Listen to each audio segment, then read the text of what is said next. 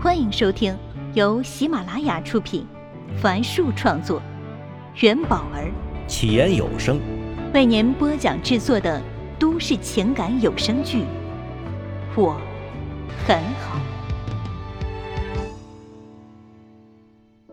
请听第四十六集。车里越来越暖了。上官燕终于松开了嘴里的毛巾，她轻轻喘着气，撇过头去看了一眼外面。暴雨在狂风的加持下，依旧无情的抽打着眼前的世界，整个天地都混沌在一起。前方也空无一车，自家那辆登记在他名下的宝马车也不见踪影。明凡背靠驾驶椅，目视前方，好像是在看雨，好像又不是。上官燕这才意识到，是车里开了暖空调，她把手伸向出风口，暖暖的，很舒服。谢谢。他朝明凡说道。明凡没有回答。回过头，冲他淡淡一笑。一阵沉默后，上官燕轻声道：“刚才那个男人，是我丈夫。”明凡早就猜到了他们的关系，他还是没说什么，只是透过后视镜看了一眼上官燕。下这么大的雨，你怎么会在我家附近？啊，我刚才去看那房子漏不漏水了。说话时，明凡依旧看着前方，他透彻的双眼在幽黄的路灯下显得有些忧伤。哦，没进水吧？没有。明凡摇摇头，沉思片刻后，又说：“呃，对不起啊。”上官燕抬起头看着他，愣了一会儿，才问：“呃，什么？”“谢谢你读书时候的关心，我那时候啊，处理的不是很好。”上官燕失神道：“都过去那么多年了，早忘了。”明凡回过头看着他，为自己的这番话感到抱歉。现在不是说这种事儿的时候，好在上官燕没有介意。他问：“以后准备常住江城了吗？”“呃，我刚买了车，可能有这个打算吧。”明凡并未确定未来的计划，只能含糊的回答。上官燕这才留意这辆车，果然里面都是鲜的。安全带那里还用透明塑料袋包裹着。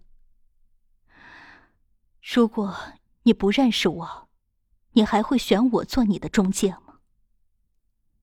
明凡摸不准上官燕的意图，见他一直看着自己，便说：“会的吧。”闻言，上官燕突然笑了起来。这是今天明凡第一次看到他笑。谢谢你这么说。上官燕认真的看着明凡，见他正欲解释，忙又道：“你真的和以前不一样了，柔软了很多。年少时，眼前这个男人的脸，曾多少次出现在他的梦里。他的名字，曾多少次出现在他的日记本里。”他的身影，曾多少次徘徊在他的视线里。那时的上官燕，曾多期盼可以和他两个人静静的待在一起，就像现在一模一样。但严格说来，他俩并不算认识，只是一个普通女生对校草的暗恋。明凡只是知道他的存在，却并不知道他叫什么名字。现在，上官燕实现了那时的奢望，和明凡这么近距离的在一起，但也没了当年的那份情怀。物是人非，是世间最为残忍的事。而现在的上官燕正被一股浓浓的挫败感包围。明凡见他又在想些什么，便打开了音乐。舒缓的钢琴独奏声从四面八方向他笼罩过来时，暂时缓解了他的焦虑。我都觉得我不适合做中介。哦，为什么呀？明凡调低了音量。你不觉得做业务就要八面玲珑，见人说人话，见鬼说鬼话吗？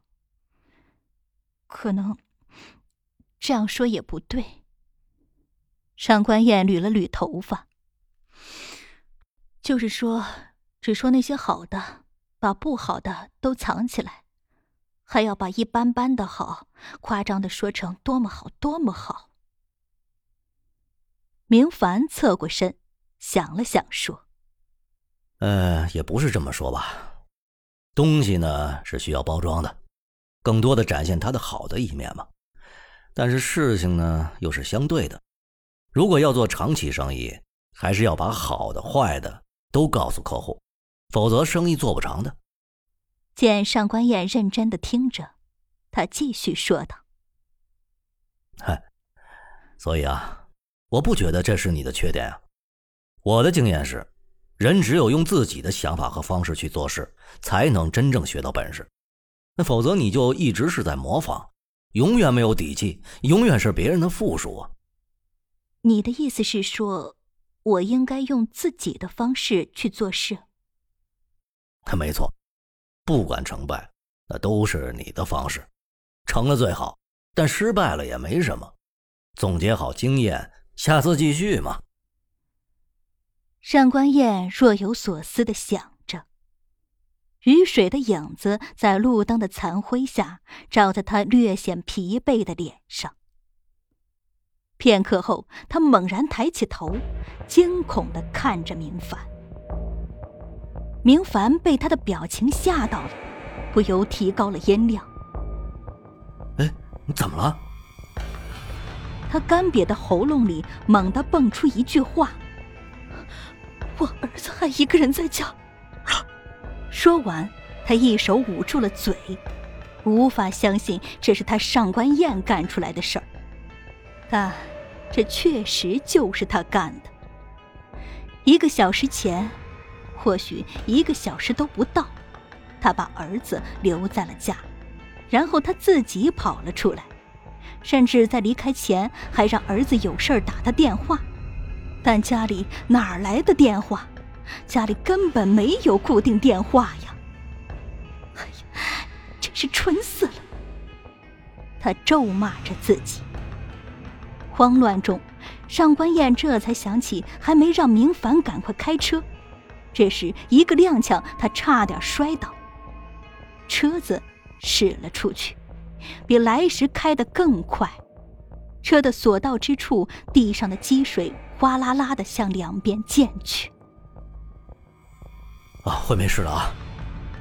明凡快速的向左打方向盘，绕过掉在地上的一截树枝，安抚他道：“上官燕并没有听进去。”他想起不久前看到的一个新闻：一个五岁大的男孩被独自留在家里，然后从二十一楼的窗户上摔了下来。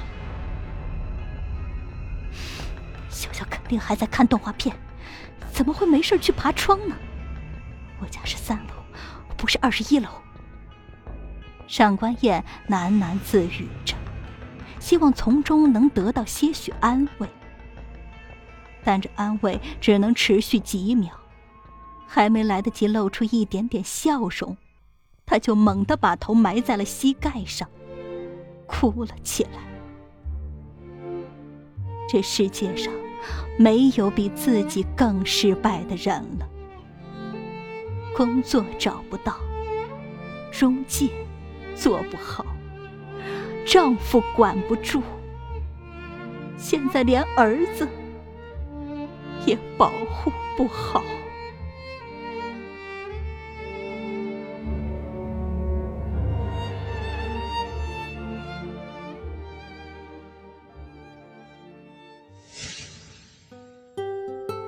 本集已为您播讲完毕，感谢收听。喜欢请订阅，分享给更多的朋友。下集再见。